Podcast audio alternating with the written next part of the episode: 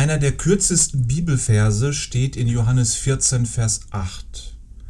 Philippus sagte zu Jesus, Herr, zeige uns den Vater, das genügt uns.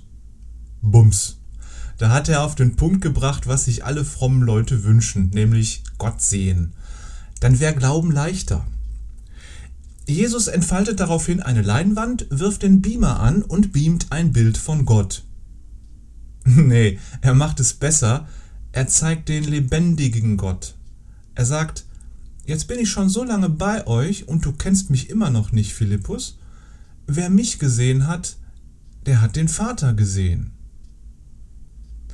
Wenn du ein Bild von Gott brauchst, dann studiere die Evangelien des Neuen Testaments.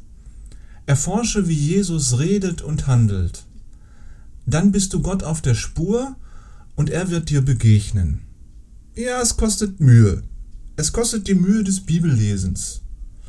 Die Alternative wäre, in der Zeit zurückzureisen und Jesus zu treffen. Ich schlage vor, du versuchst es erstmal mit dem Lesen der Evangelien. In diesem Sinne.